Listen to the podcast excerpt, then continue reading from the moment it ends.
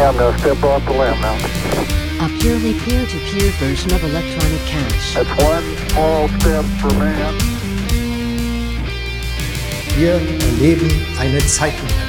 Chancellor on brink of second bailout of the banks.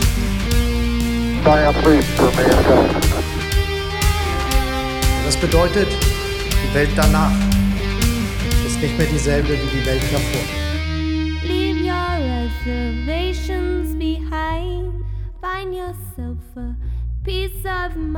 Hallo und herzlich willkommen zur 14. Folge Zeitsprung Bitcoin. Heute geht es um Adaption im Alltag. Warum ergibt es Sinn, Bitcoin zu versenden und zu empfangen? Wir haben in den letzten ein bis zwei Jahren viel über diese Frage nachgedacht und angefangen, eigene Erfahrungen zu sammeln. Ich erinnere mich an November 2021 zum letzten Allzeithoch. Wir saßen mit dem Freund, der uns Bitcoin näher gebracht hat, in der Küche und haben die ersten Lightning-Transaktionen gemacht. Es hat einfach wahnsinnig Spaß gemacht. Es war so unglaublich, wie das Prinzip elektronisches Bargeld plötzlich so greifbar war. Wir waren total gestoked. Es war so real, dass Bitcoin nun ein echtes nutzbares Zahlung. Ich habe mir dann ausgemalt, dass wir beim Kiosk ums Eck mit Lightning zahlen können. Habe mir Gedanken gemacht um den Umrechnungskurs und mich gefragt, ob der Kaffee dann das kosten soll, was der Preis von Bitcoin möglicherweise in der Zukunft sein wird oder der Durchschnitt der letzten zwölf Monate. Und alles hat noch so wenig Sinn ergeben. Bald ging der Preis von Bitcoin runter und ich habe gedacht, dass ich meine Satoshi jetzt ja gar nicht ausgeben mag und habe mich erstmal nicht mehr damit beschäftigt, wo ich Lightning nutzen könnte. Haben wir damals nicht alle mit steigenden Kursen gerechnet? Und der Bärenmarkt ging da erst los. So ging es ein paar Monate dahin und ich habe immer mehr drüber nachgedacht und im Herbst 22, also ein knappes Jahr später erst, kam mir die Erkenntnis, dass wir Bitcoin-Preis unabhängig nutzen sollten und dass es immer der Spotpreis sein muss. Also der Kauf eines Kaffees oder einer Pizza bildet immer den aktuellen Wechselkurs von Euro zu Satoshi ab. Und du gibst mal mehr und mal weniger Satoshi aus. Diese Volatilität gehört am Beginn der Verbreitung eines harten Geldes dazu. Sowohl für denjenigen, der das Geld ausgibt, als auch für denjenigen, der es einnimmt. Bald darauf waren wir das erste Mal im Treschniewski in München, haben dort gefrühstückt und mit Lightning bezahlt. Und ich sage euch, als wir daheim waren, haben wir die ausgegebenen Sets sofort ersetzt. Wie das ganze Unterfangen, Bitcoin-Zahlungen anzunehmen, aus Unternehmersicht aussieht und warum Bitcoin-Zahlungen alltäglich werden sollten, darüber sprechen Patrick und ich heute. Tobi fehlt uns. Er ist weiterhin beschäftigt mit Bitcoin-Blog Schwyz. Schaut auf X und vor Ort vorbei lasst euch das Spektakel im Einkaufszentrum nicht entgehen. Diese Folge wird unterstützt von Blabstyle, deiner Titan-Wallet für den Extremfall. Sicher gegen Feuer, Wasser, Korrosion und Säuren. So wirst du dem Speichern deiner Lebenszeit gerecht. Und Bitbox 02 Bitcoin Only, deiner Open Source Hardware Wallet mit höchsten Sicherheitsstandards. Falls du mehr über Sicherheit und Self-Custody lernen willst, Geh auf die Website bitbox.swiss und lies dort den Blog. Dort findest du viele informative Texte zum Thema. Wenn du uns ganz direkt unterstützen willst, dann kauf jetzt deine Titan Wallet mit 5% Rabatt mit dem Code ZSB und kauf jetzt deine Bitbox 02 mit dem Code ZSB. Für den Extra Peace of Mind kannst du deine Garantie von zwei auf vier Jahre verlängern und hast dann bei Schäden nur einen kleinen Selbstbehalt. Und mit Peace of Mind kennen wir uns alle aus. Wir möchten für unsere Sats nur höchste Sicherheit. Also nochmal, benutzt den Code ZSB, um deine Titan Wallet und deine Bitbox 02 Bitcoin Only zu kaufen. Denn deine Bitcoin sollst nur du selbst verwahren. Gehe außerdem in deine Podcast-App und abonniere uns. Hinterlasse uns eine Bewertung und schick uns ein paar Sats an unsere Lightning Wallet auf unserer Website. Damit kannst du uns ganz direkt zeigen, dass du uns wichtig findest. Oder stream uns direkt auf Fountain oder Breeze. Und nun lasst uns reinspringen in ein Thema, das mal wieder uns alle betrifft. Lea, es ist tatsächlich 21.21 Uhr 21 gerade. Das ist gut, dann müssen wir jetzt starten, auch wenn ich noch nicht ganz mich bereit fühle. Ah, ist es so? Wir lassen die Zeit auf jeden Fall nicht vorbeistreichen. Nein, jetzt, jetzt fangen wir an. Ich fange an mit einem Tweet, den ich vor kurzem gelesen habe. Der ist von Vivian C., die ist Host von einem Bitcoin-Podcast, der heißt Live with Bitcoin. Die ist auch noch ganz jung im Geschäft, so wie ich das sehe. Und die hat getweetet, Don't wait for the wind, be the wind. Das bedeutet für mich, dass das, worüber wir heute sprechen, dass wir das leben müssen. Jetzt schon. Wir sprechen heute nämlich über das Thema Adaption und uns geht es heute in der Adaption um das Thema Bitcoin ausgeben. Also, nichts mit Hodeln. Schon hodeln, auch hodeln oder auch ausgeben. Genau um die Gewichtung geht's, weil wir werden in der Folge darüber sprechen, dass die meisten Bitcoiner den Schwerpunkt auf das Hodeln legen Zu und Recht. dass wir das zu Recht verstehen, dass wir aber auch Gründe sehen, das zu ändern und wir haben auch Stimmen eingefangen, Stimmen geschickt bekommen, die das ähnlich sehen. Und es gibt heute ein Stück weit was Neues, also für mich ein Stück weit was Neues. Für mich geht es auf eine Art zurück in die Nullerjahre, 2000, die frühen 2000er, ähm, zu Stefan Raab. Manche werden sich daran erinnern, der hatte seine, seinen Schreibtisch mit seinen Knöpfen, wo er irgendwelche Einspieler aus irgendwelchen Fernsehausschnitten abgespielt hat. Und das habe ich jetzt vor mir. Also nicht Fernsehausschnitte, sondern diese Einspieler, die wir spielen wollen, kann ich heute mit Knöpfen starten. Darauf freue ich mich. Das ist lustig, ich freue mich darüber. Von wem sind die Einspieler? Die Einspieler sind, wir kommen im Gespräch drauf. Der erste hat, der erste ist Englisch und die restlichen zehn sind Deutsch. Wer weiß, ob wir alle spielen. Sehr gut. Also wir fangen an mit einem Helden im Bitcoin Space, einem weiteren Helden. Ähm, Laszlo Hanjek. Ich Hanjek. hoffe, Laszlo Hanjic, ich, ich habe letzte Woche, glaube ich, in der Satoshi-Folge so viele Namen falsch ausgesprochen. Ähm, es ist jetzt, jetzt ein ist weiterer. Aber spätestens, wenn wir sagen, es geht um den 22.05.2010, wissen alle, worum es geht und um wen Pizza es Day. geht. Pizza Day. Laszlo kaufte am 22.05.2010 für 10.000 Bitcoin zwei Pizzen. Genau. Und ähm, ich habe einen Ausschnitt vorbereitet aus der amerikanischen Talkshow 60 Seconds. Das ist ein Interview aus 2019 mit ihm, wo er über den Pizza Day spricht. Also auch alle Zahlen, die da genannt werden, muss man von 2019 wieder ein bisschen anpassen. Aber ähm, darum geht es eigentlich gar nicht. Das Interview ist von Anderson Cooper geführt und wir hören einfach mal rein. How'd you get this idea to trade Bitcoin for pizza? I just honestly thought it would be really cool if I could say, "Hey, I just traded this, you know, open source internet money for a real world good." And I thought, you know, what better thing than food?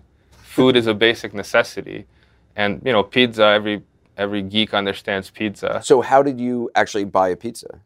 Uh, you know, I just posted on the forum. I said, you know, if anybody's interested, I'm offering 10,000 bitcoins in exchange for some pizza. And somebody there said, hey, I'll, you know, I'll take you up on that offer. So I sent him the 10,000 bitcoin.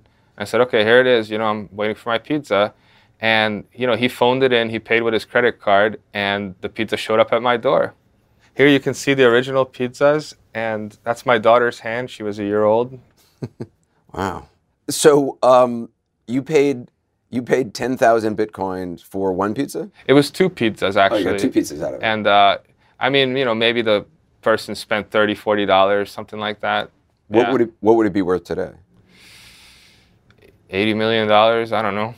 Eighty million dollars. A lot. People laugh at that, but at the time it wasn't worth anything. Right. Is it true some people celebrate celebrate the the anniversary of the day you bought the pizza? Yeah, May 22nd, Bitcoin Pizza Day. So I, it's really it's called Bitcoin Pizza Day. it is. That's kind of cool though that around the world, people who know about it celebrate what you did May twenty second. Yeah, I mean, it's, it's pretty cool to ha- kind of have a holiday in my honor. I'm gonna mark it down on my calendar. Also er spricht darüber, dass er jetzt einen, einen, einen Feiertag, zumindest einen Bitcoiner-Feiertag für sich hat, den 22. Mai, der jedes Jahr als Bitcoin Pizza, der, wir haben Pizza gegessen an dem Tag, dieses Jahr. Und es schmerzt ihn nicht, dass es zu diesem Zeitpunkt irgendwie 80 Millionen Das Dollar oder so wert war. Tut's gar nicht. Weil, weil er sagt, zu dem Zeitpunkt, als er es ausgegeben hat, war Bitcoin quasi nichts wert. Und das ist das Spannende. Und deswegen ist dieser Tag so was Besonderes, weil Bitcoin an diesem Tag das erste Mal etwas wert war. Also 10.000 Bitcoin waren zwei Pizzen wert. Hast, hast du es ausgerechnet? Äh, wie viel?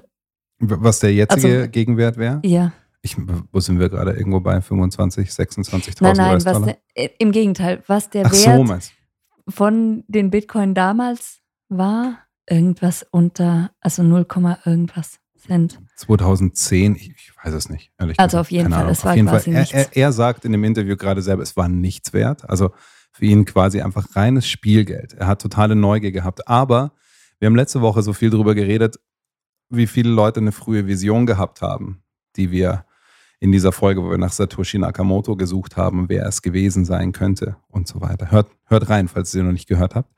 Ähm, ich finde, da ist auch eine Vision drin bei ihm. Nämlich dieser, dieser Satz, dass er sagt, Food is a basic necessity. Every geek understands pizza. Und er hat erkannt, dass er gesagt hat, hey, wenn das, wenn das hier so ein Peer-to-Peer Internet Money, also ein direktes, direktes Geld ist, ja, Electronic Cash, elektronisches Bargeld, dann muss man das auch benutzen und dann muss man anfangen damit. Und er, was er nicht machen konnte, ist irgendwo bestellen und Bitcoin dafür hergeben. Das heißt, er hat es gerade erklärt, er hat es in einem Forum gepostet und gesagt, hey, ich transferiere hier 10.000 Bitcoin. Und irgendwer kümmert sich bitte darum, dass zwei Pizzen an meiner Haustür auftauchen. Es sind aufgetaucht. Und diese Hintergrundgeräusche, die man gehört hat, gerade es waren seine Familie, weil da wurde dann zusammengeschnitten, wie er mit seiner Familie dann 2019 den Bitcoin Pizza Day gefeiert hat. Ich finde es einen sehr, sehr schönen und guten, wichtigen Aufhänger, um genau darüber nachzudenken. Wo ist der Punkt, dass wir alle den Wert von Bitcoin, den wir, glaube ich, alle initial erkannt haben als was, womit man toll sparen kann. Aber wo fangen wir alle an, erspart es wieder auszugeben? Irgend, wir sparen ja nicht, um es niemals auszugeben. Sparen hat ja immer den Anreiz, irgendwann zu sagen, ich verwende es für irgendwas, für irgendwelche Träume in der Zukunft. Aber gespartes will ich auch irgendwann im Alltag vielleicht ausgeben und für irgendwas verwenden. Und wo machen wir diesen Anfang? Ja, heute 10.000 Bitcoin auf einmal auszugeben, das kann so gut wie niemand. Ja, ähm, und es ist eine unfassbar große Summe, aber wir können mit kleinsten Zahlungen, mit Micropayments, ohne Gebühren über das Lightning-Netzwerk überall unsere Bitcoin ausgeben. Und es gibt schon so viele Möglichkeiten. Oder wir können auch sagen, eben ganz, so wie er sagt, ähm, äh, Food is a necessity. Also, dass wir sagen, okay, zumindest für Essen geben wir mal Bitcoin aus. Ja, also da ist die Hemmschwelle nicht so groß, weil wir brauchen ja Essen. Mhm. Ja, das ist ja kein Bullshit, den wir da. Lass uns doch mal beim, beim Essen anfangen. Und zwar, zwei Leute haben sich genau darüber Gedanken gemacht, wo kann ich in München mit Bitcoin essen. Es gibt die, die BTC-Map, btcmap.org, da sind verschiedene Orte eingegeben, an denen man Bitcoin verwenden kann. Der Daniel Wingen und der Julius Thiele, ich erkläre vielleicht ganz kurz, wer die beiden sind. Also Daniel Wingen ist vielen, die sich mit Bitcoin beschäftigen, wahrscheinlich schon ein Begriff, der ähm, Mitbegründer von der 21-Community. Ähm, was, was ich erst dann durchs Erzählen von ihm selber erfahren habe, ist, dass er damals diese Value of Bitcoin-Konferenz ins Leben gerufen hat 2019, was ich eine Riesensache finde, weil er damals eben schon Leute in hohen Führungspositionen von Siemens und sonst was dazu gebracht hat, auf diese Konferenz zu kommen und sich Leute wie Seyfedin Amus auf der Bühne anzuhören und sich Bitcoin zu öffnen. Ähm, und der andere ist Julius Thiele. Er macht, ähm, ist einigen vielleicht bekannt als One Better Zero auf, auf Instagram oder Twitter.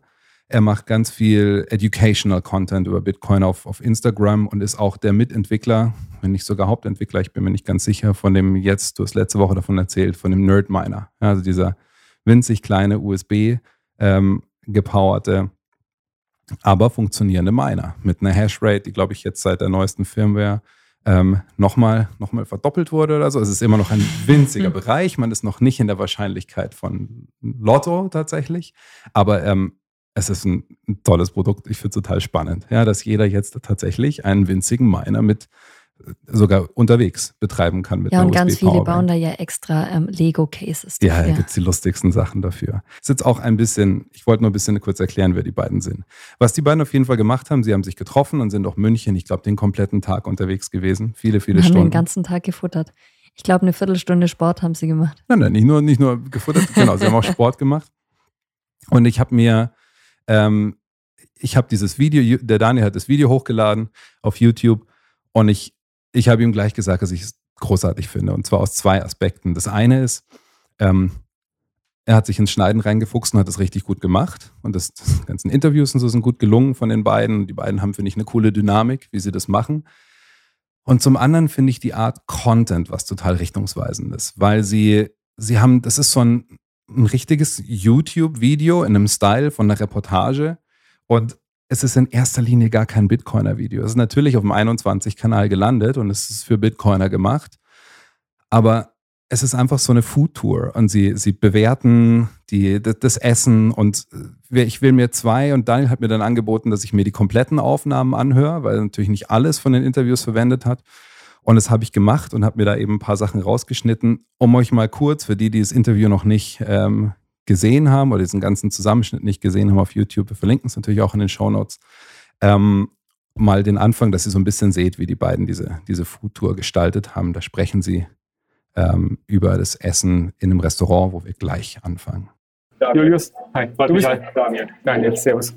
Ja, also erstmal, Essen war wunderbar, wirklich. Also im Ganzen, was wollen wir dem Essen geben? 9 von 10. Für mich waren die Sommerrollen eine 9 von 10. Und danach die Reisnudeln in diesem Salat, in dieser Bowl, ich weiß gar nicht, hm? eine 8,8 von 10. Also das war beides super klasse. Genau, und so, so in diesem Style geht dieses Video und, und es kommt aber dann immer wieder Interviews rein, in denen es dann eben um Bitcoin geht, weil sie ja irgendwann für all diese Sachen, die sie machen, auch bezahlen. Ja, also es geht im vorrangig ist es ein Lifestyle-Video und Bitcoin kommt dazu. Und ich glaube, das ist eine tolle Art, Leute zu erreichen. Ich weiß nicht, ob die beiden das in der Form fortsetzen. Ich hoffe, dass es sonst irgendjemand anderes tut, weil es gibt viele Städte, an denen man das machen kann. Aber ähm, ich habe mir zwei Interviews komplett angehört von dem, was sie gemacht haben an dem Tag. Das eine war mit Andreas Ruby, der das äh, Free Arts of Movement, du hast gesagt, Sport, ähm, mitgegründet hat tatsächlich und auch in dem Verein erster Vorsitzender ist. Das ist in München eine Halle. Er kommt aus dem, aus dem Parcoursbereich. Er hat uns auch in Bitcoin Block München wahnsinnig geholfen. Er war derjenige, der gesagt hat, hey, wenn ihr einen Beamer braucht, ich kaufe mir einen, bringe ihn vorbei. Und ähm, ja, im Parcours-Style kam er reingesprungen und hat mir das gebracht und war sofort wieder weg. Und also einfach ohne irgendwie mit der Wimper zu zucken, geholfen. Wahnsinnig, wahnsinnig lieber Mensch. Und ähm, wir werden jetzt aber heute nicht über sein Interview sprechen, weil ich glaube, dass wir uns mit ihm persönlich irgendwann auch nochmal treffen bei äh, Free, Free of Arts Movement. Das Ganze ist nämlich auch ein Verein. Und der Verein hat sich äh, Dinge zum Ziel, Ziel gesetzt, dass man, ähm, also tourenorientierte Sportarten, Freestyle-Sportarten eben wie Parkour fördern möchte, aber auch eben halt mit dem Aspekt, im Großraum München bezahlbare Angebote zu schaffen. Und auch dieses, dieses sportliche Denken, das Kinder so im Schulunterricht wahrscheinlich auch und überhaupt in allen Sport, ähm, in allen Sportvereinen mitkriegen, dieses Leistungsdenken mal ein bisschen, bisschen auszuhebeln. Ja, aber das nur dazu. Ich glaube, wir werden noch davon erzählen, weil er nimmt eben auch Bitcoin. Und die beiden haben bei ihm Personal Training gemacht. Das Interview, in dem ich mich, ähm, mit dem ich mich heute beschäftigen will, das, sonst würden wir den Rahmen der Folge hier sprengen, ähm, ist das mit Nico Zeilinger. Das ist der Geschäftsführer vom Fai Show. Und das ist ähm, von der Ausrichtung her asiatisches Essen. Und die beiden, äh, die beiden waren dort und es hat ihnen großartig geschmeckt. Und er macht, verbindet das Ganze so ein bisschen mit, mit bayerischer, bayerischer Gemütlichkeit. Und ich gehe vielleicht einfach mal rein in das Snippet, wo der Nico ein bisschen erzählt, wie es bei ihm dazu kam, dass er sich dazu geöffnet hat, Bitcoin-Zahlung anzunehmen bei sich. Ja, es ging dann relativ schnell.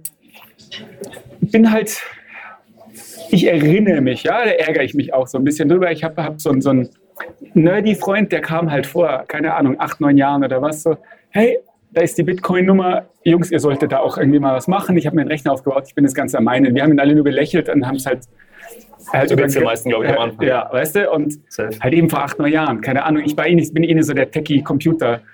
Und dann vor drei Jahren oder was ging das los, dass mein Bruder halt irgendwie meinte, so ja, ja, und irgendwie seine ganzen Freunde, die machen da irgendwie halt Krypto und Bitcoin und hier und da und er hat jetzt auch mal angefangen und dann ging es dann los. Dann habe ich mich da reingesetzt oder mal halt reingelesen, angeschaut und ab dann, wie es halt ist, geht es halt relativ schnell. Ja? Und dann, äh, wenn das einmal die, die, die, die äh, Achtsamkeit irgendwie da drauf ist, dann siehst du es ja überall und, und die Leute kommen auch. Und dann gibt es halt eben den, den Felix, einen Spätzle von mir, der schon wirklich lange mit dabei ist. Wir kommen ins Gespräch, reden und, und ich habe gemeint, ach, eigentlich finde ich es nett, wenn ich, wenn ich Bitcoin akzeptieren könnte. Ja. Ich habe nur keine Ahnung, wie das irgendwie geht. Und er sagt, ja, kein Problem. Ich habe einmal dieses, dieses Dings gepostet, hier Bitcoin Lightning akzeptiert. Felix hat es hingestellt in diese Bitcoin Telegram Gruppe und ab da wupp, wupp, wupp, ging die Lawine halt los. So quasi. Bitcoin Stammtisch war da, wie ich es vorhin erzählt habe. Bitcoin Stammtisch, dann der Frauen Stammtisch, dann Krypto München, Blockchain München, die TU war da mit ihrem irgendwie ähm, Blockchain-Sparte. Und so geht es halt weiter. Also er, er springt da einfach mal rein in die Idee, Bitcoin anzunehmen, auch wenn er sagt, er, er war irgendwie so ge gefühlt spät dran.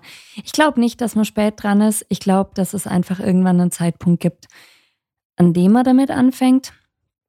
Und also er hat die Erfahrung gemacht, dass es dann immer mehr Menschen werden, dass es wie eine Lawine ist. Plötzlich hat er lauter Stammtische da und es funktioniert irgendwie. Und das ist ja jetzt die Sicht derjenigen, die Bitcoin annehmen. Aber er als Händler kann auch nur Bitcoin annehmen, wenn es Leute gibt, die Bitcoin bei ihm ausgeben. Also wenn es Leute gibt, die Bitcoin spenden. Und für mich ist es so, dass ich Arbeit wertschätze mit dem Geld, das ich ausgebe. Und es ist eine höhere Wertschätzung, wenn ich echtes Geld verwende.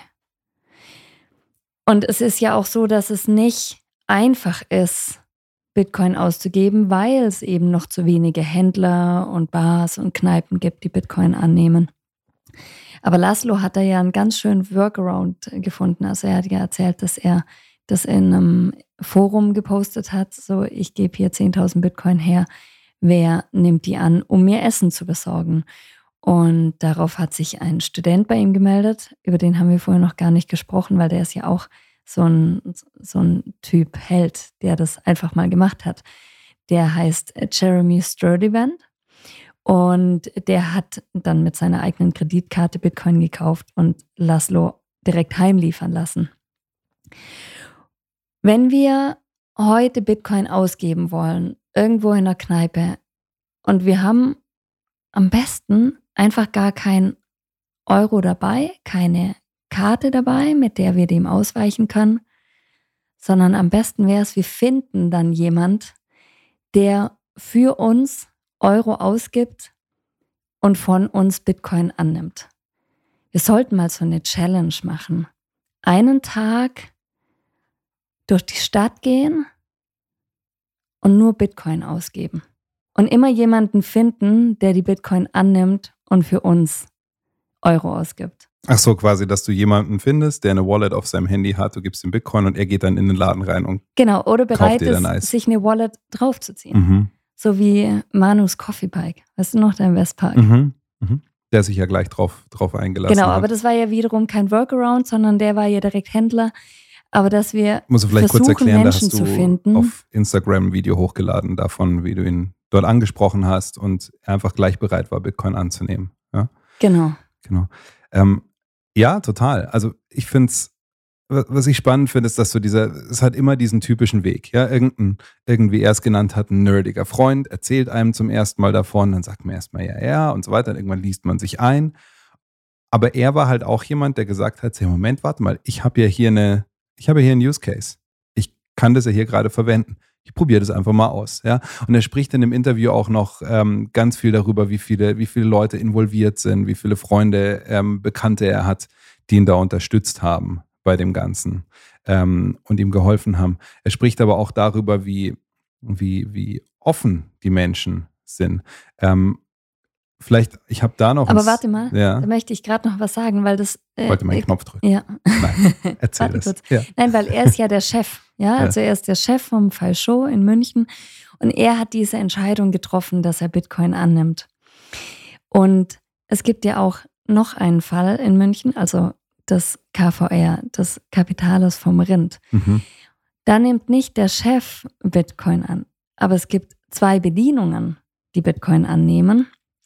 Und wenn man dort hingehen will und Bitcoin ausgeben, dann muss man nur sich melden und das bekannt geben und dann sind die Bedienungen an dem Abend da und nehmen Bitcoin an und zahlen das wiederum selber bei in die Kasse ein. Also es gibt Workarounds, wir müssen die nur finden.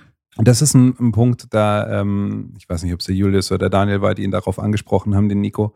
Eben, wie macht er das mit der Steuer? Und genau das, was du gerade als Workaround beschrieben hast, das erzählt er da auch. Also noch ist es so, weil es einfach nicht viel ist, aber ich muss mir jetzt langsam eine, eine, wirklich was überlegen, wie ich das genau halt ins Geschäftsmodell einbinde, weil momentan ist es eben genau wie du es gesagt hast. Das geht auf den Server, ich verbuche das quasi als in der Kasse als Barzahlung und lege es aus meiner Tasche wieder rein. Also das ist meine Art und Weise eigentlich, wie ich gerade DCA mache, äh, was Eben, eigentlich genau. ganz cool ist. auch KYC ne? ja, äh, und das Problem ist aber, wenn es halt überhand nimmt, übersteigt es halt mein ähm, Investmentkapital, was ich halt irgendwie machen kann. Ja? Und äh, dafür gilt es auch Lösungen zu finden. Aber ich denke, dafür ist der, ist der, der BTC-Server ganz gut ausgebaut, dass ich das eigentlich mit meinem Steuerberater das eigentlich konform richtig kriege dann. Ja. Ich hatte hier letztens ein Gespräch mit einem, da ging es über auch Bitcoin und Bezahlen, weil du ja die, diese äh, wie sollst du sagen, die Leute zahlen, wenn der Kurs runter ist, sehr ungern mit dem Bitcoin und sagen, ja, der Kurs ist so schlecht, dann zahle ich jetzt nicht. Und dann hat er gemeint, ja klar, aber dann kannst du ihm sagen, okay, dann geh nach Hause und kauf dir halt neue für die gleiche Idee. Also Ja, tausch genau, halt, genau. haus halt wieder aus. Also, weil wenn du es jetzt nur hältst, die ganze Zeit, dann hinkt halt das System, wofür es eigentlich gemacht ist. Ja? Und, und ich muss sagen, ich war vom Denken aber auch noch ist so, so ein bisschen so, ah, ich gebe ihn lieber nicht aus. Und seit er das aber gesagt hat, ähm, bin ich offen dafür, ihn auszugeben. Ähm, bis später. Ja. Ähm, bin ich offen dafür, ihn auszugeben und mir halt dann irgendwie wiederzuholen. Ja? Und, und sehe es jetzt eigentlich auch eher, okay, ich muss versuchen, da Dynamik auch, also meinen kleinen Anteil dazu zu bringen, dass da Dynamik reinkommt. Da waren jetzt, da waren zwei Sachen jetzt drin. Ja, das eine, die, die Lösung, die du gerade angesagt hast, die ja theoretisch auch jeder Kellner machen kann. Ein Kellner muss sowieso am Abend seine Kasse, die er in der Hand hat, seine, seine Kellner-Geldbörse, abrechnen. Und wenn er dann sein Bargeld reinlegt für Bitcoin-Zahlungen, die er bekommen hat, dann kann er auf die Art, er hat gesagt, DCA machen. Kannst du nochmal kurz erklären, was damit gemeint ist? DCA bedeutet Dollar Cost Average. Ähm, also, dass man einfach regelmäßig in Bitcoin spart, auf die Art nicht versucht, irgendeinen speziellen Kurs abzugreifen, sondern einfach wöchentlich zum Beispiel am Donnerstag immer um die gleiche Uhrzeit kauft und da ist halt der Kurs so, wie er ist und man kriegt mal mehr und mal weniger Satoshi dafür. Genau. Und das, damit kann eigentlich jeder einsteigen. Ja? Erinnerst du dich an ähm, Bilal aus, äh, aus dem Dönerladen in der Mall bei Bitcoin Block in Selbstverständlich von der München, Dönerliebe. der genau das auch gemacht hat, sich darauf auch eingelassen hat. Ja, weil zudem hat sein Steuerberater auch gesagt, so, na, ob das funktioniert und so. Und hat dann erstmal bisschen kalte Füße bekommen und dann war es, glaube ich, der Matthias Linkerhand, der ihm erklärt hat, nee, du kannst genau das machen. Und so kann eigentlich jeder, der irgendwas verkauft, ja, äh, anfangen, selber auf seine Art zu sparen. Er hat ja gesagt, okay, er ist, wenn er an dem Punkt ist, dass zu viele Leute kommen, dann übersteigt es halt das, was er quasi jeden Tag aus seiner Tasche reintun kann, um für sich zu sparen. Er braucht dann irgendwann eine andere Lösung. Aber um es auszuprobieren, um anzufangen, kann das jeder so machen. Voll. Also es gibt, Menschen haben immer Ideen, was sie machen können. Und ich glaube, das ist eine Idee, die wir auf jeden Fall weitertragen müssen, dass man Geld ausgibt. Also mit Geld meine ich tatsächlich Bitcoin, dass wir Bitcoin ausgeben und wie er auch sagt, dann nach Hause gehen und wieder nachkaufen. Also Hodl, dass wir das Geld halten, dass wir sparen, Spend, dass wir es ausgeben, Replace, dass wir es einfach wieder nachkaufen. Und dass das viele Menschen gerade im Bärenmarkt, also wenn der Preis von Bitcoin runter ist, nicht so gerne ausgeben, ist natürlich schade, weil wir können ja nicht einfach nur alle vier Jahre unser Geld benutzen. Bear Markets are for building. Also Bärenmärkte sind dafür da, neue Ideen aufzubauen und zu vergrößern, dass dann, wenn, wenn ein Hype kommt, dass es dann sich auch verbreitet, ja, in der Community. Deswegen bin ich auch dafür, dass wir gerade im Bärenmarkt zeigen müssen, das ist ein Geld, das nicht wieder weggeht. Absolut, ja. Und da hat lustigerweise der Mark vom Hotel Princess auch eine spannende Theorie dazu. Den hast du nämlich gefragt, ob er uns ein bisschen erzählen kann, wie es mit seinen Bitcoin-Zahlungen im Hotel angefangen hat. Wir hören erstmal da rein, wie es bei ihm losging und dann kommen wir auf das, was, was ich gerade meinte. Hi Lea, hi Patrick. Ja, wir bieten Bitcoin-Zahlung an seit Ende 2021, also noch gar nicht so lang. Und ja, tatsächlich wird es sehr gut angenommen. Das heißt, viele Leute, die kommen explizit nur zu uns ins Hotel, um mit Bitcoin zu bezahlen. Wir haben Gäste aus der ganzen Welt und oftmals ist Bitcoin halt nur sehr theoretisch und viele Leute haben noch nie eine Bitcoin-Transaktion gemacht und bei uns kann man alles mit Bitcoin bezahlen. Deshalb kommen natürlich auch viele Gäste explizit, um mit Bitcoin zu bezahlen. Genau, und es gibt wirklich, du kannst alles in einem Hotel mit Bitcoin bezahlen. Also schon außerhalb vom Hotel hängt ein Automat. Ähm, erzähl mal kurz ein bisschen, was alles geht. Das fand unser Sohn total cool, dass er an dem Automat irgendwelche Bitcoin ähm, Bonbons kaufen konnte und Aufkleber ähm, natürlich mit Lightning bezahlen. Dann kommst du rein in das Hotel. Es gibt dort ein ATM, also du kannst dir sofort Bitcoin auf dein, auf dein Handy laden, um es dann dort drin auch wieder zu benutzen. Du kannst dort Kaffee kaufen, du kannst Getränke kaufen, alles für Bitcoin. Und du kannst natürlich auch für Bitcoin die Übernachtung kaufen. Und da kommt er an einen ganz spannenden Punkt. Magst du das einspielen? Mhm. Was man, glaube ich, noch dazu sagen muss, ist, dass natürlich auch für die, die das Hotel nicht kennen, dass der Marc wahnsinnig beschäftigt ist in der Community und ganz viele Events dort veranstaltet, wo natürlich dann in einer großen Anzahl auch Bitcoiner kommen. Und super spannend, was er darüber sagt, wie die sich verhalten, darüber ihre Bitcoin auszugeben. Es kommt nämlich auf das, was du vorhin schon Also gesagt alle hast. Bitcoiner machen seiner Theorie nach, und das sehen wir auch so, eine Reise der Entwicklung durch. Und die erklärt er jetzt. Lass uns da mal reinhören.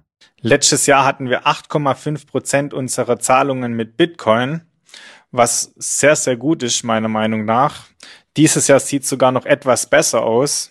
Aber man muss natürlich auch ehrlicherweise dazu sagen, viele unserer Gäste, die auch Bitcoiner sind, die zahlen trotzdem nicht mit Bitcoin. Die sagen natürlich, sie wollen ihr hartes Geld nicht ausgeben, das wollen sie lieber sparen und anstattdessen wollen sie lieber ihr Fiat-Geld ausgeben. Ist natürlich auch verständlich, ökonomisch macht es absolut Sinn.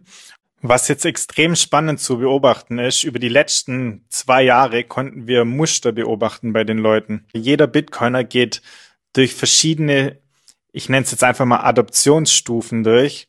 Das heißt, am Anfang ist es natürlich ein No-Coiner und natürlich bezahlt er nicht mit Bitcoin. Dann die nächste Stufe, er erfährt von Bitcoin, er erfährt von absoluter Knappheit und auf einmal hat er natürlich dann das Mindset, ich habe jetzt hier was absolut Knappes, was Begrenztes, das gebe ich nie wieder aus, das will ich um jeden Preis hoddeln. Ich gebe mein schlechtes Fiat-Geld aus, aber die Bitcoin, die behalte ich, die hoddel ich, weil die werden ja immer wertvoller. Dann die nächste Phase ist, er erfährt von Lightning und er will natürlich jetzt auch Bitcoin mal ausprobieren. Das heißt, er wird vom Hodler zum Tester. Das heißt, er testet es, ob das alles funktioniert. Und dann macht er mal kleine Transaktionen, dann macht er zum Beispiel, kauft er hier mal bei uns eine Apfelschorle. Und wenn er dann sieht, das funktioniert, dann ist er erstmal zufrieden. Dann hoddelt er einfach weiter, aber er benutzt jetzt Bitcoin nicht weiter. Die nächste Phase ist dann, dann wird er zum Spendler, nenne ich das jetzt einfach mal. Das heißt, er erkennt, dass Satoshi auch schon ins White Paper geschrieben hat, Bitcoin ist ein Peer-to-Peer Electronic Cash System und kein Peer-to-Peer Hodl System. Und er erkennt die Wichtigkeit, dass Bitcoin auch benutzt werden muss und erkennt auch die Wichtigkeit, dass wir die Kreislaufwirtschaft fördern müssen. Und das funktioniert nur, wenn wir unsere Bitcoin auch ausgeben. Und deshalb steigt die Zahlungsbereitschaft, wenn er das Level erreicht hat. Und dann gibt's noch das höchste Level. Das ist dann, wenn die Leute auch mit Bitcoin bezahlt werden. Das heißt, du bekommst dein Gehalt in Bitcoin und dann ist natürlich auch die Bereitschaft, die Bitcoin auszugeben, sehr, sehr hoch. Das heißt, die, die Reise der Adaption ist auch ganz individuell. Voll. Und das ist wieder das, was ich vorhin gesagt habe. Wenn wir Arbeit wertschätzen wollen, dann sollten wir das mit echtem Geld tun. Und wir möchten ja vielleicht auch unsere Arbeit mit Bitcoin bezahlt bekommen. Und das ist ja auch wieder, wie er sagt, eine neue Adaptionsstufe. Es gibt Menschen, die nur in Bitcoin bezahlt werden, die tatsächlich einfach schon so ganz oben in der Entwicklung angekommen sind. Ähm, aber auch, dass man vielleicht teilweise Bitcoin verdienen kann, ist ja schon, schon ein großer Schritt. Und wenn wir, also ich sehe das wie der Marc, wir sollten die Bitcoin verwenden. Wir wollen, dass es ein funktionierendes System ist. Es ist ein Peer-to-Peer Electronic Cash System. Es ist ein Geld, das von Mensch zu Mensch weitergegeben werden sollte und auf die Art weiter verteilt wird. Also die Distribution funktioniert auf die Art, indem wir es verwenden. Und wir wollen ja keine CBDCs. Also wir wollen nicht, dass uns jemand vorgibt, welches Geld wir verwenden oder wie viel Bargeld wir verwenden dürfen. Und wenn wir aber möchten, dass ein anderes Geldsystem funktioniert, dann brauchen wir natürlich eben diese Kreislaufwirtschaft. Das heißt, wir brauchen Händler, die Bitcoin annehmen und die Händler werden Bitcoin nur annehmen, wenn da Kunden sind, die immer wieder fragen, kann ich hier Bitcoin benutzen? Und die dann auch, wenn es die Möglichkeit gibt, regelmäßig kommen und genau das tun, dieses Angebot Bitcoin zu verwenden, nutzen. Und wenn man dann sagt, die, die frühen Bitcoin-Besitzer, die haben die haben es jetzt total gut, weil die haben einfach total viele Bitcoin und für die ist es dann ja total leicht, Bitcoin zu benutzen, weil die sind ja schon reich und so weiter. Aber die frühen Bitcoin-Besitzer, die hatten dafür ein total hohes Risiko. Das Netzwerk hatte noch gar nicht die Sicherheit. Und auch mit dem, dass wir Bitcoin benutzen, erhöhen wir ja auch die Sicherheit, weil das macht dann schlussendlich für die Miner es wieder lohnenswerter, Bitcoin zu minen, weil sie Transaktionsgebühren bekommen und so kann das Netzwerk weiter wachsen. Also wir, wir sind alle gefragt, dieses Zahlungssystem in unserem Alltag zu implementieren und Dinge auszuprobieren. Ganz, ganz arg offen zu sein, dafür Dinge auszuprobieren. Und in dem Gespräch mit dem Nico gab es einen Teil, wo der Daniel gesagt hat, das schneidet er raus und hat ja auch dem Nico erklärt, warum er das rausschneidet. Ähm, eben weil das Video für die 21-Community war und der Nico hat da über, über Polkadot und ähnliches gesprochen. Ja? so, ich, ich verstehe das vollkommen. Ja? Ich, ich, wir haben lustigerweise vor kurzem selbst jemanden kennengelernt, der uns von Polkadot nicht überzeugen wollte, aber selber überzeugter war. Das war nämlich der, das erste Mal, dass wir einen äh, Bewohner von Lieberland kennengelernt haben. Und er hat uns gefragt, ob wir schon mal von Lieberland gehört haben. Und wir konnten total selbstbewusst sagen, ja, sicher. Obwohl wir erst drei Wochen vorher das erste Mal eine Dokumentation drüber angeschaut haben. Ja, es ist, es ist super spannend. Erzähl mal ganz kurz, nicht, vielleicht kommt, wir kommen vielleicht mal dazu und interviewen ihn vielleicht sogar mal irgendwann. Wir haben Kontaktdaten ausgetauscht. Aber erzähl mal ganz kurz, was Lieberland ist, und dann komme ich darauf zurück. Lieberland ist ein, ein, äh, ein kleiner, ein kleines Stück Land, ich glaube an der kroatischen Grenze, das zu keinem Land dazugehört.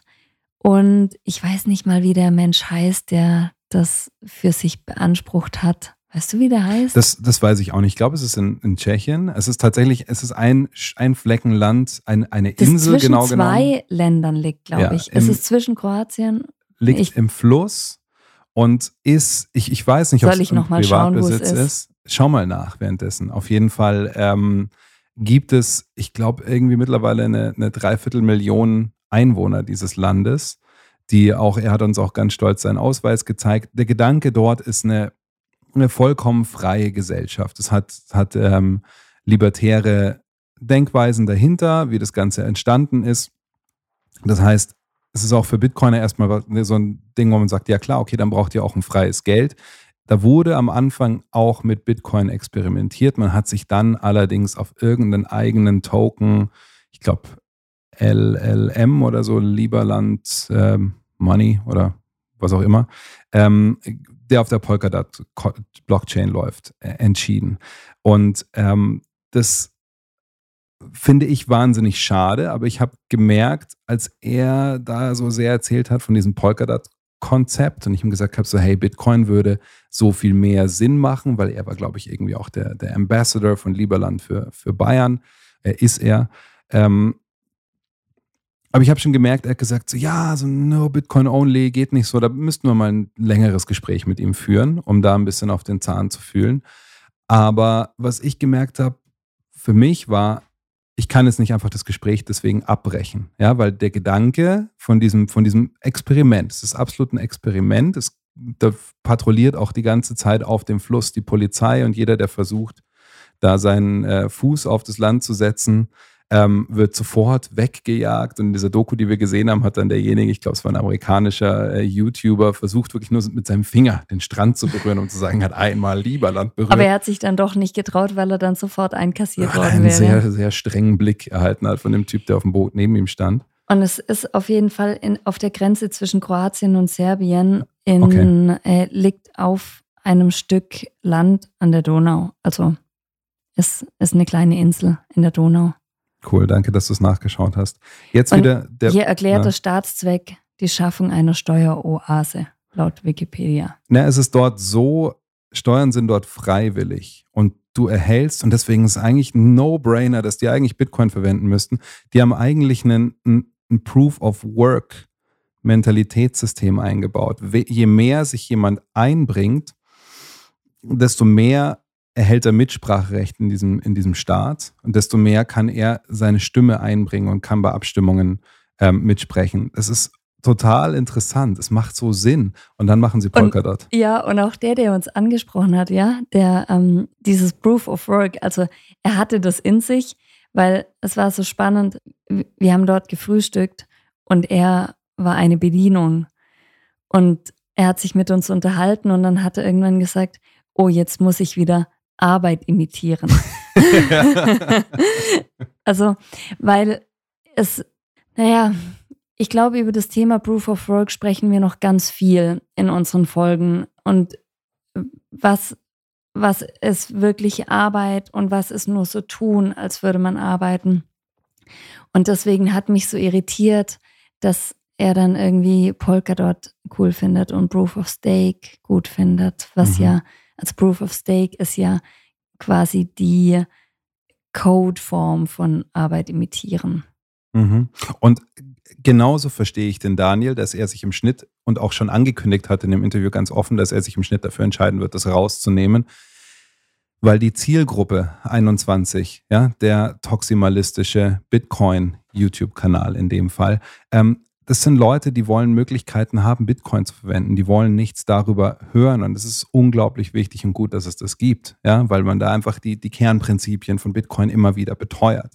Ähm, wir sprechen es jetzt heute an, oder ich habe mich entschieden, es heute aus dem Grund anzusprechen und mit reinzunehmen, weil ich mir denke, wir müssen die Leute auch ihre Experimente machen lassen. Und früher oder später wird sich auf natürlichem Weg Bitcoin durchsetzen. Ich bin mir nicht mal sicher, ob es das Lightning-Netzwerk ist, es ja immer noch noch im Beta-Stadium ist. Es gibt, es gibt mit ARC einen unglaublich faszinierenden technologischen Ansatz, den ich noch gar nicht verstehe und mich hier und da mit Leuten unterhalten haben, die schon ein bisschen mehr davon verstehen. Und da kommen wir drauf zurück. Ähm, wahnsinnig, wahnsinnig spannend, löst nämlich ähm, einige Probleme oder Probleme, einige Probleme, die bei Lightning in der Skalierung, wenn wir uns vorstellen, dass Lightning weltweit überall benutzt wird, ist es mit den Kanälen trotzdem Splicing. Ich, ich drifte ab. Ja? Ähm, es gibt Probleme, die die Skalierung schwierig machen werden. Arc Aber könnte all das, das lösen. genau, aber das ist im Moment auch kein Problem für diejenigen, die so ein bisschen Bitcoin benutzen wollen. Also wer Ja. zum Essen gehen will und mit Bitcoin bezahlen, der kann einfach das Lightning-Netzwerk benutzen.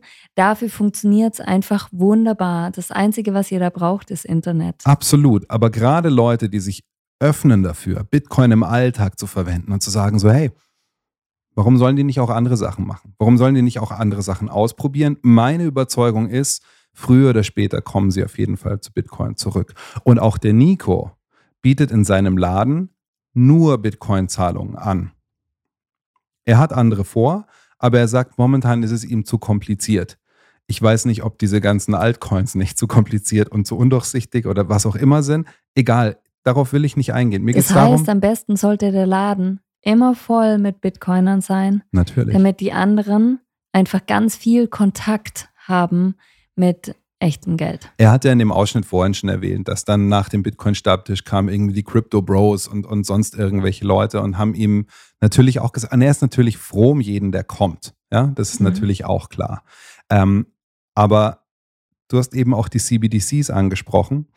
Und in dem Kontext der, der Offenheit, die wir brauchen, ja, auch für Leute wie ihn, der verschiedene Sachen ausprobiert, eint uns eben doch dieser Gedanke dessen, was wir auf keinen Fall wollen.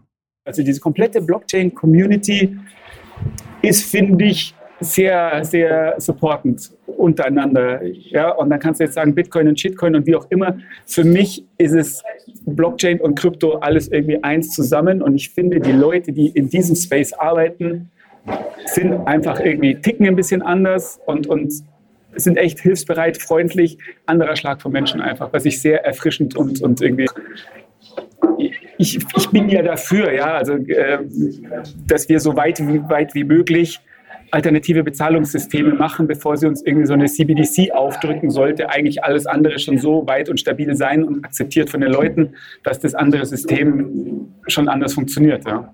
Und darum geht's, oder? Also soll er halt auch seine Shitcoins ausprobieren und schauen, ob die Leute damit zahlen wollen. Hoffentlich tauscht er sie schnell in Bitcoin, weil sonst hat er den Leuten das Essen geschenkt und hat früher oder später nichts davon. Er kriegt keinen Gegenwert für sein Proof of Work, das er super gekocht hat.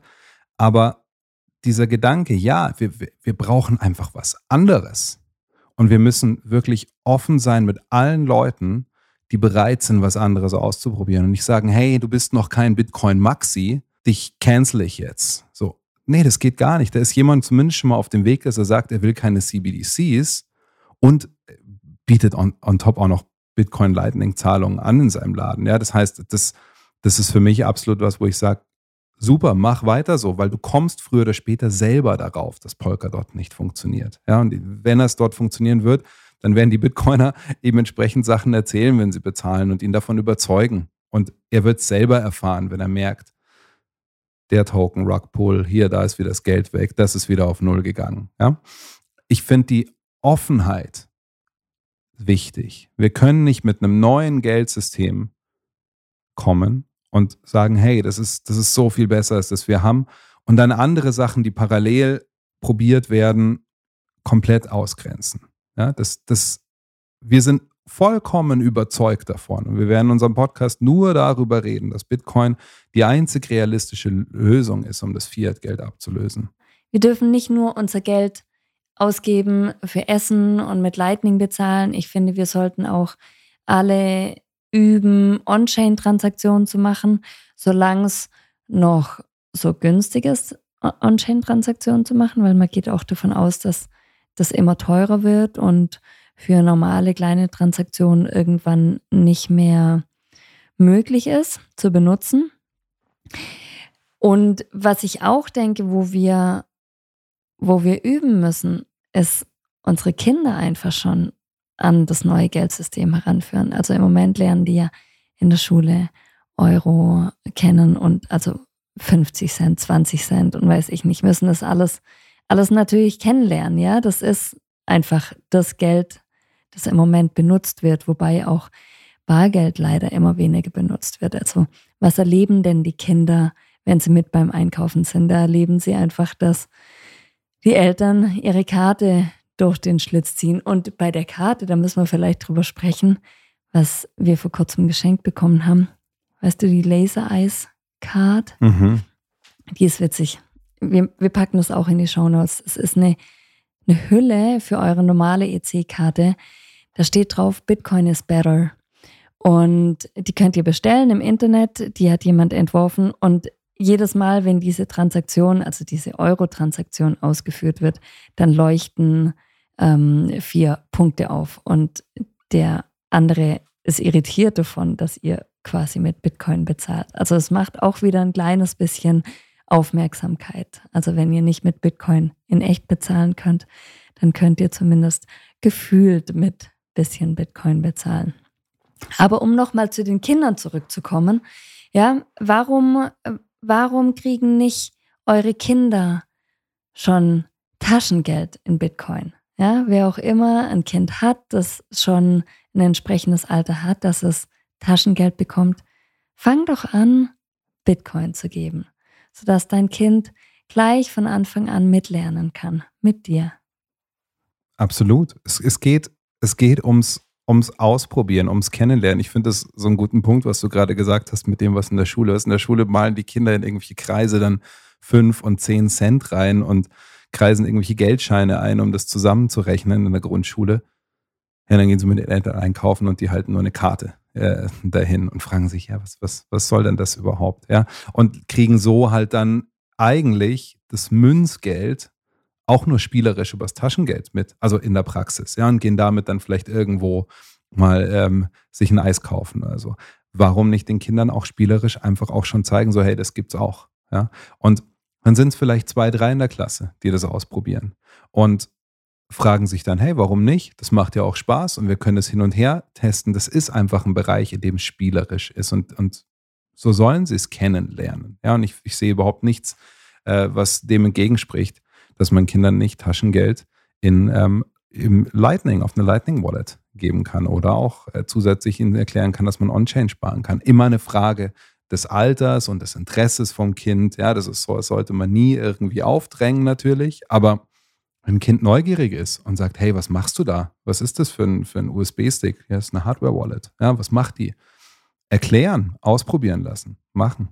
Also vielleicht nicht, nicht mit deinem Code, mit deinem Code Storage ausprobieren. Guter Punkt. Ja. ja, aber einfach mal eine, eine, eine Custodial Wallet auf einem alten Handy installieren und das Kind damit rumspielen lassen. Und einfach mal Sets hin und her schicken lassen. Das ist ja auch einfach nur Zahlen üben, wie die weniger und mehr werden und man schickt es vor und zurück. Das sind ja eh quasi Und das keine hat Gebühren. Ed so schön gemacht von, von Malers Abenteuer. Ja, der hat, er hat ja diese Satzsuche gemacht bei Bitcoin Blog Munich, ähm, wo die Kinder einfach diese Satz suchen konnten und dann auf ihre Wallet laden und wieder ausgeben konnten. Mhm. Ich will noch ein bisschen auf die, wir haben jetzt viel über den, über den Nutzer gesprochen und das finde ich auch wichtig, aber auch auf die unternehmerische Seite ein bisschen zu blicken. Ähm, der Julius hat den Nico nämlich gefragt, wie viele Leute und wie oft Leute kommen, ähm, um bei ihm mit Bitcoin zu zahlen. Es sind drei, vier pro Woche, würde ich sagen. Wow, das ist ja ziemlich viel, oder? Die schon kommen. Ja. Krass.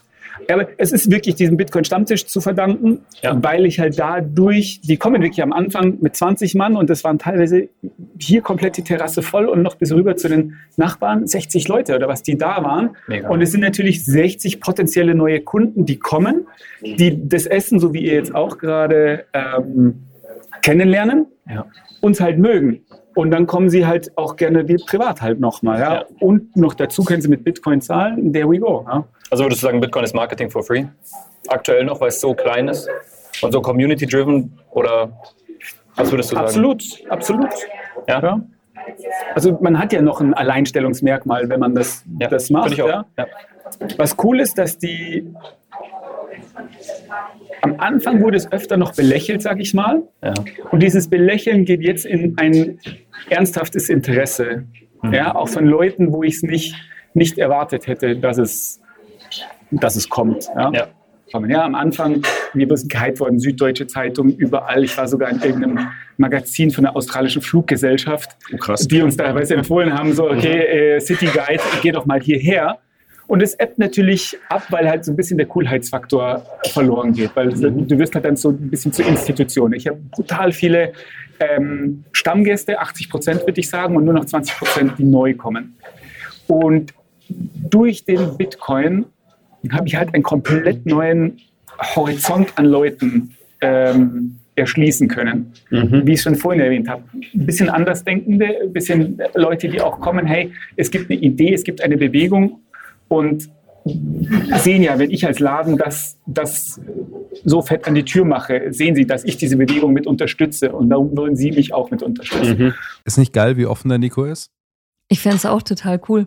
Und ähm, ich hatte den Eindruck, dass er gesagt hat, Bitcoin wird fast ein bisschen langweilig. Also am Anfang war es so total spannend, dass er Bitcoin angenommen hat. Ja, pass auf, das, das, ähm, das habe ich so zusammengeschnitten, das muss ich noch kurz erklären. Ja, also erstmal fand ich cool, dass, dass, dass er sagt so, ja, drei, vier in der Woche und der denkt sich, ja, drei, vier Wochen. Das, äh, Julius gleich so, wow, so viele. Ja? merkt man die Bitcoiner. Ähm, und ja, ich finde es viele. Ja? Also im, im, im Aspekt dessen, wie viel Bitcoin in der Gesellschaft Thema ist und verwendet wird. Ich finde es super. Ähm, nee, er meinte das da, er meinte, dass er, er hat mit dem Laden so ein spezielles Konzept, ja, macht ein bisschen außergewöhnliche Küche und er wurde wegen dem ähm, gehypt und ist in diesem Flugmagazin gelandet. Und dieser Hype ist abgeflacht und das finde ich eigentlich so ein, so ein geiles Beispiel. Das ist schon wieder, der Nico hat überhaupt keinen anderen Weg als, als Bitcoin-only äh, zu werden mit dem, weil eigentlich hat er alle Incentives schon da. Geht es nämlich um die Zeitpräferenz. Ja? Da siehst du dieser kurze Hype, dieses Wow, du machst jetzt was Neues und da ist München und da ist solche Magazine für in Flugzeugen und so. Ja, die brauchen irgendwie Trends für die Touristen, womit Leute jetzt hinschickt. Das ist kurzlebig, das ist schnell weg. Er hat was aufgebaut, um sich Stammkundschaft aufzubauen. Die hat er jetzt. Aber mit den Bitcoinern, da kriegt er eine Stammkundschaft on top und es sind neue Leute, die, die so dermaßen treu sind, weil sie einfach wahnsinnig froh sind, dass sie ihr Bitcoin verwenden, ihre Bitcoin verwenden können. Der, der, der Münchner Bitcoin-Stammtisch, den gibt es schon so, so lange. Ja? Mhm. Und der sucht natürlich immer nach Orten, wo man es verwenden kann. Das heißt, wenn jemand sich da offen zeigt, dann hat er garantiert immer diese Besucher. Und die Leute ich kommen glaub, ja auch privat im Moment sind wieder. es drei ja? Orte in München, wo der Bitcoin-Stammtisch sich treffen kann. Wenn man den Bitcoin-Block München mit dazu zählt, sind es vier. ja, genau. Ähm, es ist, ja. Aber Bitcoiner sind ja auch wirklich bereit, weite Wege zu gehen, Ja. um ihre Bitcoin auszugeben. Da denke ich an den, an den Hüttenwirt in Ibrig, der in der Nähe vom Tobi. Wir waren dort oben auf einer Hütte ähm, und das ist einer aus, ich glaube, der ist aus dem Ruhrgebiet, in die Schweiz gezogen, um dort eine Hütte zu bewirtschaften und Bitcoin anzunehmen. Und die Leute finden es geil. Die Du wandern wanderst den Berg hoch und einfach siehst eine- nur, um dort Bitcoin ausgeben Du zu siehst können. eine riesige orangene Bitcoin-Fahne an einem, äh, an, einem, an einem Fahnenmast über einer wunderschönen Berghütte. Ja, stark. Also wenn ihr, Ja. wenn ihr euch überlegt, wo ihr nächstes Wochenende hinwandert, dann besucht den und Absolut. sagt einen Gruß von uns, auf Ad- jeden Fall. Adlerhorst heißt die Hütte. Ja, genau. Ähm, genau, aber zurück zur Zeitpräferenz. Ja? Ähm, er will sich ja mit seinem Laden als Unternehmer was Langfristiges aufbauen. Und langfristig aufbauen heißt nicht, du kannst ständig dich neu erfinden, um irgendwelche Hypes zu haben, um zu sagen, oh, jetzt muss ich sein wie die, wie die, die schickste Hipsterbude in Berlin und mach das zwei Wochen und dann mache ich den nächsten Trend und so weiter, um ständig neue Trendkundschaft abzugreifen. Er will Stammgäste. Und die Polkadot-Leute, die bleiben nicht als Stammgäste. Ja, die, die Bitcoiner, die bleiben als Stammgäste und die werden dauerhaft Stammgäste, weil die bei ihrem Ding bleiben. Ich glaube, dass viele Leute, die irgendwie Altcoins ver verwenden, die hüpfen halt von einem Projekt zum nächsten. Die haben nicht dieses eine Ding immer in der Tasche, das sie ausgeben wollen. Bitcoiner Das ist deine. Theorie. Das ist meine also, Theorie. Ja, ja. Kann auch sein, dass die Polkadot-Leute auch total leidenschaftlich sind für ihr Projekt. Da gibt es auch sehr, sehr leidenschaftliche Polkadot Leute. ausgeben er wollen. ist selber auch sehr leidenschaftlich, aber wir wissen alle die Punkte, die wir am Bitcoin schätzen, die nur Bitcoin zu einem Geld machen. Ähm, und Zu einem guten Geld. zu einem gesunden Geld und das auch die Eigenschaften von Geld alle in sich trägt, die wir wollen. Das besprechen wir sicher auch nochmal in Ruhe in einer anderen Folge. Genau, aber da kann ich einfach das Buch empfehlen, Bullish Case for Bitcoin zu lesen. Das zählt das alles wunderbar auf. Das ist auch ein dünnes Buch, das ist leicht zu lesen. Auch im Bitcoin-Standard ist es eins der ersten Kapitel, was äh, Geld ist. Ich habe mich damit das erste Mal auseinandergesetzt. Ich glaube, Mike Maloney, so, ein- so ein Goldbuff, der, der ähm, YouTube-Videos macht, der das auch gut erklärt. Es gibt viele Möglichkeiten rauszufinden, was eigentlich die Eigenschaften von Geld sind. Vor Bitcoin habe ich mich nie gefragt, was eigentlich Geld ist. Ich habe Fiat-Geld als, als given, als gegeben angenommen und gesagt, ja, was soll es denn sonst geben? Es kommt aus der Bank. Das Geld kommt aus der Wand im Geldautomaten an der Bank. Aber ich glaube, eine neue Bibel zu lesen zum Thema Geld ist auch das Buch von Lynn Alden. Auf das freue ich mich schon. Broken Money. Bin ich sehr gespannt drauf, das Und zu ich lesen. äh, hoffe, dass das auch von Apricomedia übersetzt wird. Mhm. Ähm, wir haben noch, ich habe noch was übrig vom Marc, der auch noch so eine Idee hat, wie man als Unternehmer, wenn man einfach selber den Mehrwert von Bitcoin erkennt für sich und selber auch, ja, zum einen auch selber ausgibt, aber auch selber halten will, er gesagt, man kann ja auch Anreize schaffen für die Kunden, dann mehr auszugeben. Ich glaube, er hat vorhin gesprochen von um die 8 Prozent pro Jahr und Tendenz steigend, was sicher auch mit an den, an den vielen Leuten liegt, die einfach Bitcoin-Tourismus betreiben, um zu ihm zu kommen und Bitcoin einfach verwenden zu können. Und auch die ganzen Wunderbar. Events, die er veranstaltet. Aber jeder Geschäftsreisende, der bei ihm vorbeikommt, hat unweigerlich ist er Bitcoin ausgesetzt und sieht es und fragt und sieht Leute, die da hinkommen und einfach ihr, ihr Handy dahin halten und damit bezahlen und, und fragt sich, funktioniert es? Ja? Also da, da passiert was. Und er hat noch einen, ähm, eine Idee ähm, zur Umsetzung, was man eben seinen Kunden auch noch anbieten kann.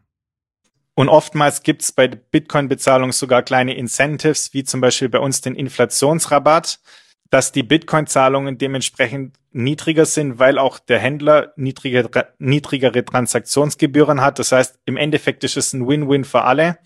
Der Händler hat einen Vorteil, der Bezahler hat einen Vorteil. Die einzigste Hürde besteht darin, dass man seine raren Satoshis hergeben muss.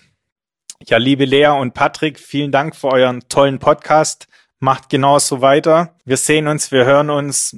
Und wenn ihr eure Satoshis mal ausgeben wollt, dann schaut im Hotel vorbei. Bis dann, peace out. Das war jetzt noch ein schönes Dankeschön. Ja, wir gehen auf jeden Fall wieder im Hotel vorbei. Und oder willst du dem noch irgendwas hinzufügen zu dem Thema Hodl, Spend and Replace?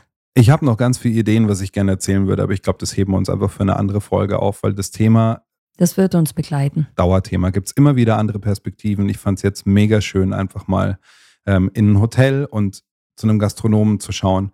Ähm, auch das Weitergeben. Ich erzähle vielleicht kurz noch was von den Snippets, die ich jetzt nicht mehr abspiele. Ähm, er sagt, Nico sagt nämlich auch auf die Frage hin, ob andere Gastronomen dahin kommen, sagt er, nee, ja, schaut sich keiner an, die sind dann eher ein bisschen skeptisch und so. Und er sagt auch, er hat keinen Bock, ähm, dann sich mit einem Parkautomaten zu erzählen, äh, unterhalten und den Leuten irgendwas zu erzählen. Ja, aber schau, da geht es ihm wie Satoshi, der auch gesagt hat, if you don't believe it, I don't have the time to, to try and convince you. Genau, wichtig ist, dass es die Leute gibt, die bereit sind, es auszuprobieren und es zeigen und wir werden drüber sprechen. Und wenn irgendjemand ein neues Projekt hat, wo er in der Öffentlichkeit Bitcoin-Zahlungen anbietet, kommt auf uns zu, wir erzählen gerne darüber. Und in ein paar Jahren wird vielleicht schon der Nachbar-Restaurantbesitzer zu ihm hingehen und sagen, hey, erzähl mir doch noch mal was von Bitcoin. Also ähm, es kommt dann immer nur auf die Zeitpräferenz an, lange und Konsistenz zeigen und immer wieder benutzen Ganz und das genau. Leben. Und denkt dran, Bitcoin ist Zukunft für alle. Hodl, spend, replace. Es sollte eine kürzere Folge werden, aber es gibt doch immer so viel zu besprechen. Was ist eure Erfahrung mit Lightning und On-Chain-Transaktionen? Gebt ihr eure Bitcoin aus oder seid ihr noch zögerlich? Denkt ihr auch, dass es eine Wertschätzung ist, echtes Geld zu verwenden? Oder gibst du lieber deine Euro aus? Lasst uns eure Gedanken wissen, lasst uns wissen, wo auf eurer Reise ihr gerade steht. Gerne per Satz an unsere Lightning Wallet, die ihr in den Shownotes und auf unserer Webseite findet.